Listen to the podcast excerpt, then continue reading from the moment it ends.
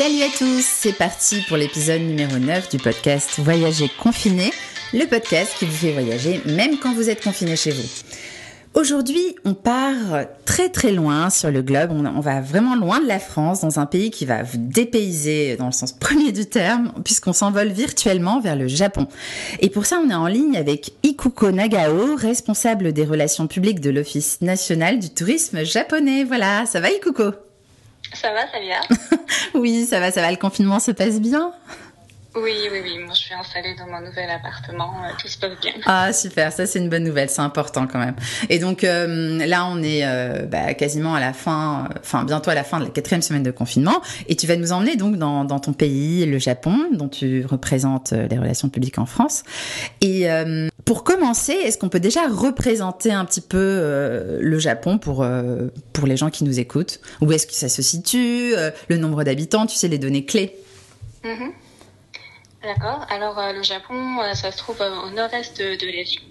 sa superficie, pour donner une ordre de grandeur, ça correspond à peu près aux deux tiers de la France. Mais en fait, on compte deux fois plus d'habitants pour seulement 30% de surface habitable, étant donné que c'est un relief très montagneux. Donc euh, l'archipel japonais est très vaste. Oui. Euh, il s'étend sur près de 3000 km du nord euh, jusqu'au sud et c'est composé de milliers d'îles dont quatre vraiment principales où se concentre à 95% de la population. Donc ces quatre euh, principales îles, on a d'abord euh, l'île la plus grande qui est l'île de Honshu, qui est divisée elle-même en plusieurs euh, régions, qui sont d'ailleurs toutes différentes les unes des autres. Et c'est ici qu'on va trouver les villes que tout le monde connaît, comme Tokyo, Kyoto ou Osaka. Ensuite, on a une euh, deuxième grande île qui est l'île de Hokkaido, qui est la plus septentrionale euh, du Japon.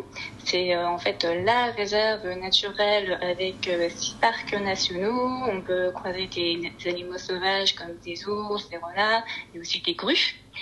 Ici, eh ben, comme on est vraiment dans le nord, l'hiver est très froid, très enneigé en termes de température. On peut aller jusqu'à moins 20 degrés par exemple, et l'été est assez doux.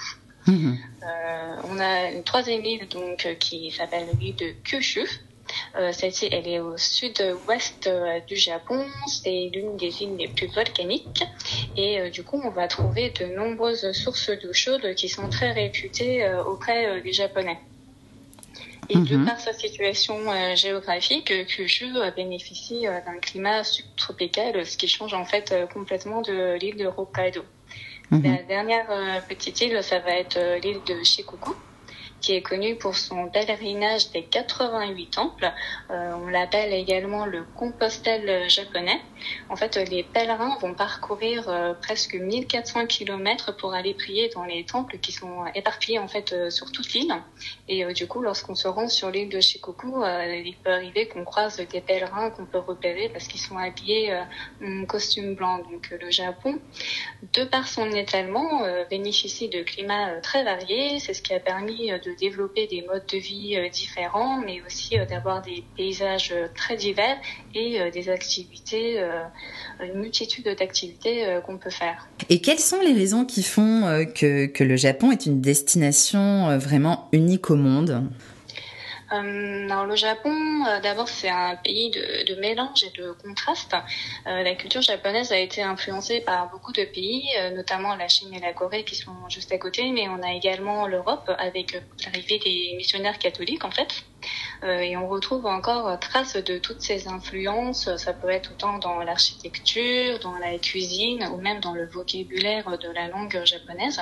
Euh, le Japon euh, a su en fait intégrer différents concepts, différentes choses pour pouvoir les assimiler puis se les approprier en fait.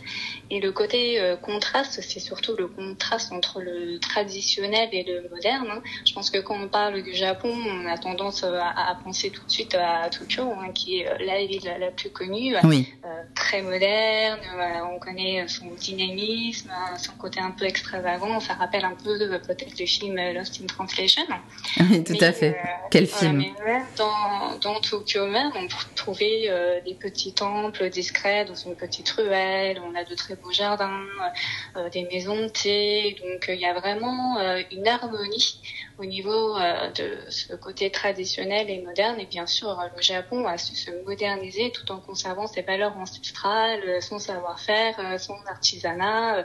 Donc, dans tout le Japon, on peut toujours trouver cette touche traditionnelle qui se marie bien avec un petit côté moderne. Donc, on a, tu sais, les toilettes Et avec, les néons, les karaokés. J'ai déjà fait un karaoké au Japon, c'était incroyable comme expérience. c'était trop sympa. Super ambiance, je recommande.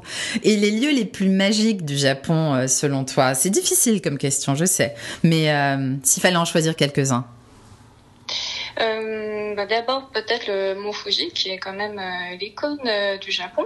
Mhm. Euh, c'est vraiment une montagne qui est considérée sacrée par les Japonais depuis des siècles, hein, enfin, inspirée de nombreux artistes, des peintres. En France, on connaît surtout les estampes de Rokusai.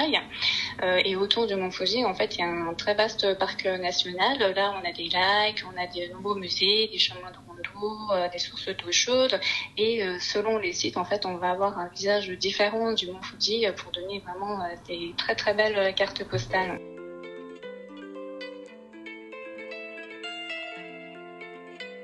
Euh, de par son étalement, hein, comme je l'ai expliqué tout à l'heure, le Japon connaît euh, des climats euh, très différents.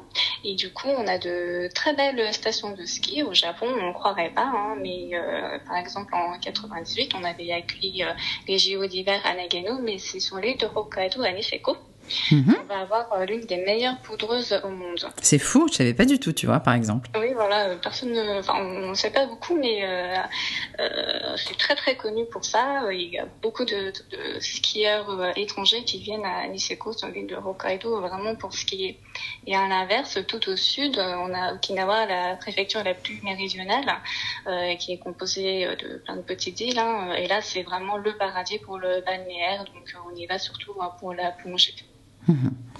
Et, des idées reçues peut-être des Français sur le Japon que tu, que tu peux, à l'occasion de ce podcast, démonter un petit peu. Est-ce que tu en as quelques-unes? Euh, Ce qu'on entend souvent, c'est que, ben, par exemple, les Japonais ne prennent pas de vacances. Mhm. c'est vrai, on l'entend souvent. Ouais. Alors, on l'entend souvent. Alors, euh, je pense que c'est juste une, une, mentalité. En fait, c'est vrai qu'au Japon, on n'a pas trop cette mentalité de prendre des vacances, mais ça commence à se généraliser. Euh, d'ailleurs, le terme vacances en français, on l'utilise aussi dans le vocabulaire euh, japonais. Maintenant, ça, on comprend ce que ça veut dire, vacances. Et eh oui. mais les Japonais, en fait, ont beaucoup de jours fériés qui permettent d'avoir des week-ends prolongés. Donc, euh, quand un jour férié tombe un dimanche, par exemple, le jour férié est récupéré le lundi d'après pour pouvoir vraiment avoir des week-ends prolongés et permettre aux Japonais de sortir un petit peu, euh, de de faire des petits week-ends tranquilles dans un onsen, justement une source d'eau chaude, euh, d'aller euh, faire du trekking, euh, passer un petit séjour dans un ryokan, un hébergement traditionnel. et puis les Japonais aiment beaucoup se divertir, hein, donc ils aiment beaucoup sortir, partir s'amuser. On a des restaurants à thème, ça peut être sur les ninjas, les samouraïs, les cafés achats. on a des arcades de jeux, on a beaucoup de parcs d'attractions. Donc voilà, c'est vraiment juste une mentalité qui est différente mais euh, les Japonais, en tout cas, euh, aiment beaucoup se divertir. Oui, oui, c'est vrai, c'est vrai que faut pas imaginer effectivement que le, japonais ne fait que travailler. C'est un être humain comme les autres finalement, tu vois. c'est vrai. Et ça a l'air euh, fou, mais mais oui, on, les imagine toujours au travail alors que non, ils sont comme nous tous finalement. Ils ont eux aussi besoin de souffler, heureusement. Et et donc un site qui serait méconnu, surprenant, peut-être que tu veux faire découvrir au Japon? On a un village, un petit village de pêcheurs euh, qui s'appelle Ine. Ça se trouve à quelques heures de Kyoto. Euh, c'est surprenant parce qu'en fait, on a des maisons qui sont construites sur euh, pilotis. Et ça s'appelle des funaya, ce qui veut dire maison bateau. En fait, le rez-de-chaussée au niveau de la mer sert de garage pour bateau. D'accord. Et l'étage, c'est l'habitation. Ah, c'est vraiment original. Donc euh, c'est euh, sur 5 euh, km, c'est très étroit, hein, mais les maisons font face à la mer. Et donc au rez-de-chaussée, on a ces garages pour bateaux, donc on peut apercevoir soit des bateaux à l'intérieur, soit le garage reste ouvert et donc ça fait un gros trou. Et toute la partie habitation se trouve au-dessus. C'est une construction en fait qui date de l'époque Edo et elle est encore aujourd'hui assez bien conservée. On en trouve encore près de 230 dans le village et c'est un paysage qui est assez exceptionnel même au sein du Japon parce que c'est vraiment propre à ce village et les habitants ont vraiment su en fait s'adapter à leur environnement montagneux qui est aussi entouré euh, par la mer c'est intéressant, vraiment, je ne connaissais pas du tout, tu vois, ça c'est une vraie découverte. Hein. C'est très pittoresque, c'est très sympa, on peut le visiter euh, à pied hein, parce que c'est pas très grand, on peut louer aussi euh, un vélo et puis certaines en fait de ces maisons du coup euh, sont maintenues devenues des chambres d'hôtes, donc on peut aussi passer la nuit pour profiter tranquillement du village, on peut visiter les lieux de pêche, faire un petit tour en bateau, bien sûr juste se, se balader, flâner dans le village. Ah, c'est vraiment très très chouette. Hein. Et euh, un festival ou une fête euh, typiquement japonaise euh, qu'il faut surtout pas manquer quand on part là-bas? Alors en fait, le Japon, tout au long de l'année, on a beaucoup, beaucoup, beaucoup de festivals. Euh, qui sont d'ailleurs souvent euh, liées euh, avec des cérémonies religieuses shinto. c'est des cérémonies qui servent par exemple pour souhaiter prospérité, santé ou simplement en signe de reconnaissance envers une divinité. Donc on en a beaucoup tout au long de l'année, mais bon, si je peux en choisir une, il y a le festival de danse Awa Otori euh, qui se passe sur l'île de Shikoku dans la ville de Tokushima. Euh, ça a lieu chaque année au mois d'août pendant la période du Obon, pour nous, c'est euh, la fête des morts, c'est un peu la, la, Toussaint en fait japonaise. c'est une danse qu'on effectue pour pouvoir accueillir en fait les âmes de nos ancêtres pendant cette période. C'est mhm. euh, une danse sur un rythme très dynamique. On a des femmes et des hommes qui dansent en groupe séparés et qui vont défiler à travers toute la ville euh, le soir. C'est très joyeux. Mhm. D'accord. Euh, très très joli à voir aussi parce que c'est très coloré. Euh, ils ont chacun de très beaux costumes. C'est passionnant à voir. Oui. Et en fait, euh, c'est l'origine qui est aussi euh, assez amusante parce que bah, l'origine remonte à 1587 lorsque le seigneur du lieu a fait construire son château. Il a servi en fait du saké à tous les habitants de la ville. Ah, ça a dû mettre l'ambiance tout de suite, ça. voilà, ça a mis de l'ambiance et en fait les gens qui sont devenus un petit peu sous se sont mis à danser. Et c'est ça qui a fait que les pas en fait de ce festival euh, maintenant euh, qui perdure, euh, ce sont des pas assez irréguliers et c'est une danse assez assez étonnante. à l'époque, c'était mal vu par les autorités, c'était un peu considéré comme trop populaire, trop vulgaire, c'était interdit aux samouraïs, mais aujourd'hui, c'est classé au patrimoine mondial immatériel de l'humanité par l'UNESCO. Waouh, c'est super, franchement. J'ai envie, de, j'ai envie de découvrir ça, moi. Tu, tu m'as embarqué.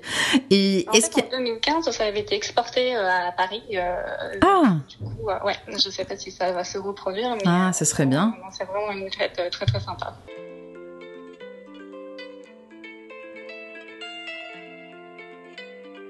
Et est-ce qu'il y a une tradition insolite japonaise pour toi? euh, alors tout à l'heure, j'ai parlé des sources d'eau chaude. Hein. Euh, le Japon, c'est un archipel euh, volcanique, donc on a vraiment toutes les conditions pour avoir des sources. On dit au Japon qu'on peut creuser n'importe où, on trouvera une source d'eau chaude. Et en fait, cette coutume du, du bain du onsen, on se baigne nu. Donc c'est assez euh, étonnant. Je pense que ça c'est un contraste du Japon. Les Japonais sont très réservés, mais en fait on se baigne nu euh, dans ces bains euh, publics. Mhm. on n'a pas le droit de porter de maillot de bain. ni de serviette. Donc il faut vraiment sauter le pas. En fait, la plupart de mes amis français hein, qui au départ hésitaient, en fait, ils, plus, plus ils étaient discrets, plus ils essayaient de se cacher, et en fait, plus c'était gênant parce que euh, tout le monde en fait euh, est, est, nu, donc euh, il faut juste sauter le pas. donc voilà, c'est une mhm. tradition, une coutume un peu. oui. Ça va sembler un peu étrange, mais en tout cas, le pain, ça fait vraiment beaucoup de bien.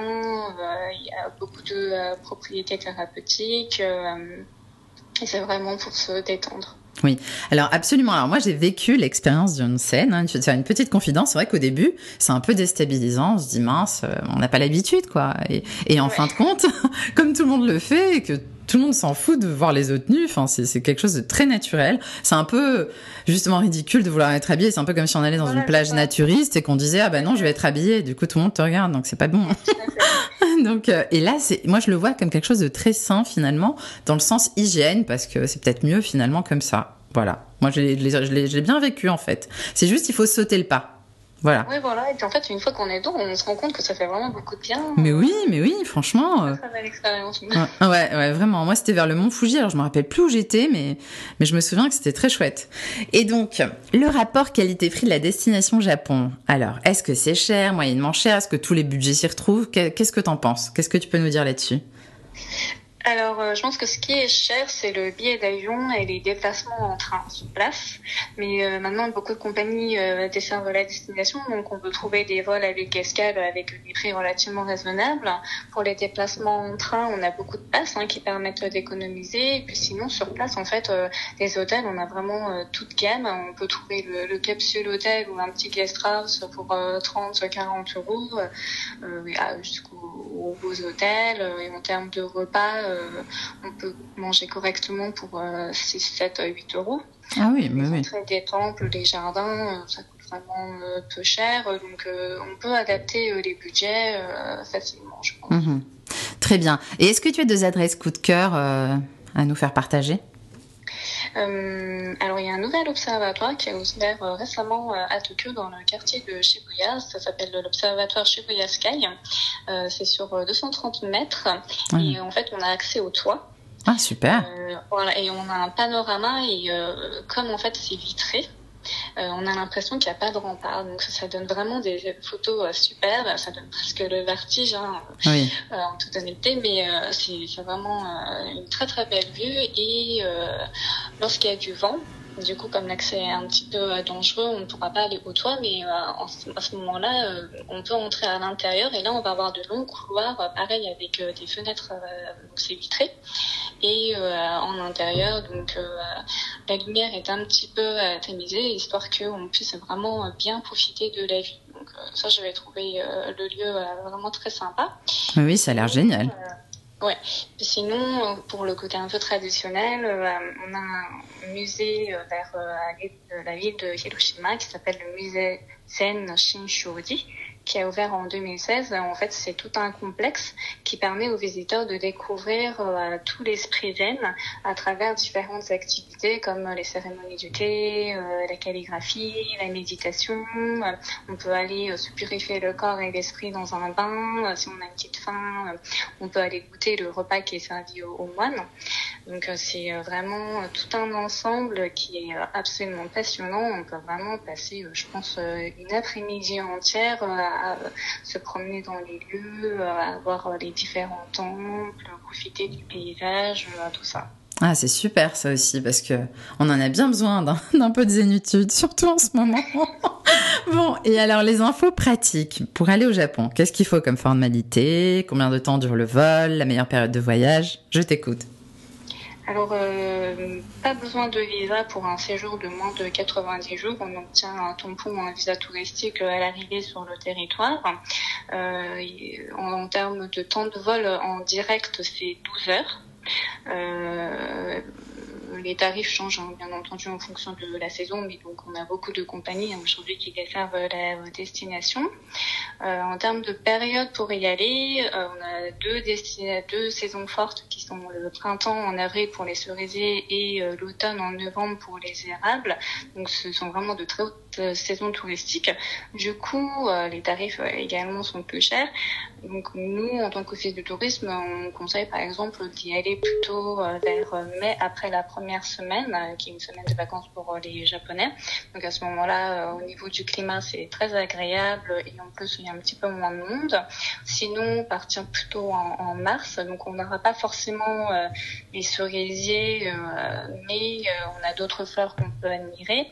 Sinon, euh, en hiver aussi, le Japon, euh, le temps euh, est euh, assez sec et en fait euh, relativement bien ensoleillé. Oui. Donc, euh, même si c'est la basse saison, mais on peut tout à fait profiter du Japon. En février, par exemple, on a des pruniers. comme j'ai dit tout à l'heure, on a de très belles stations de ski. et puis vers la mer intérieure qui est entre l'île de Ranchu et l'île de Shikoku aussi, c'est très ensoleillé, donc en général très peu de pluie aussi, donc c'est assez propice pour le tourisme même à cette période de l'année. Mhm. voilà, on peut partir au Japon fait à n'importe quel moment, mais oui. à chaque saison a son charme, ses particularités. Voilà, c'est ça, son charme. Donc, mhm. voilà, on n'a pas besoin de se dire il faut vraiment y aller au moment des cerisiers, au moment des. Oui. C'est sûr qu'au niveau des photos, hein, c'est très sympa, mais on peut vraiment y aller n'importe quand. Bon, et si on a besoin d'informations sur le Japon, est-ce que vous avez un site, l'Office du tourisme, l'Office national du tourisme japonais, pardon? Tout à fait. On a un site euh, internet euh, et puis on a également une page Facebook euh, Découvrir le Japon ainsi qu'une page Instagram Visit Japan FR. Mhm, très bien. Bon, merci beaucoup Ikuko pour ce petit voyage virtuel au pays du soleil levant. Moi, ça m'a donné envie d'y retourner. Hein. J'y suis allée en 2007, mais ça me manque, comme je t'avais déjà dit. Et, et puis, ça nous a embarqué, tout ce que tu nous as dit. C'était vraiment super sympa. Merci, et puis alors, bon confinement Merci à toi, bon confinement, à bientôt. Au revoir. Au revoir. Et voilà, ce podcast est terminé. J'espère que ce voyage virtuel vous a plu. Et n'oubliez pas que vous pouvez retrouver tous mes podcasts voyages sur ma chaîne de podcast, les Podtrips de Salia, disponible gratuitement sur soundcloud.com, Google, mais aussi toutes les plateformes de podcasts comme Spotify, Apple Podcasts, Podcast Addict et Google Podcasts. Sans oublier bien sûr mon site de voyage 1001découvertes.com, 1001 en chiffres, où vous pourrez aussi trouver beaucoup de photos et de vidéos de voyage qui illustrent ces podcasts voyage. Merci de votre écoute et à très bientôt. Bye bye, prenez soin de vous.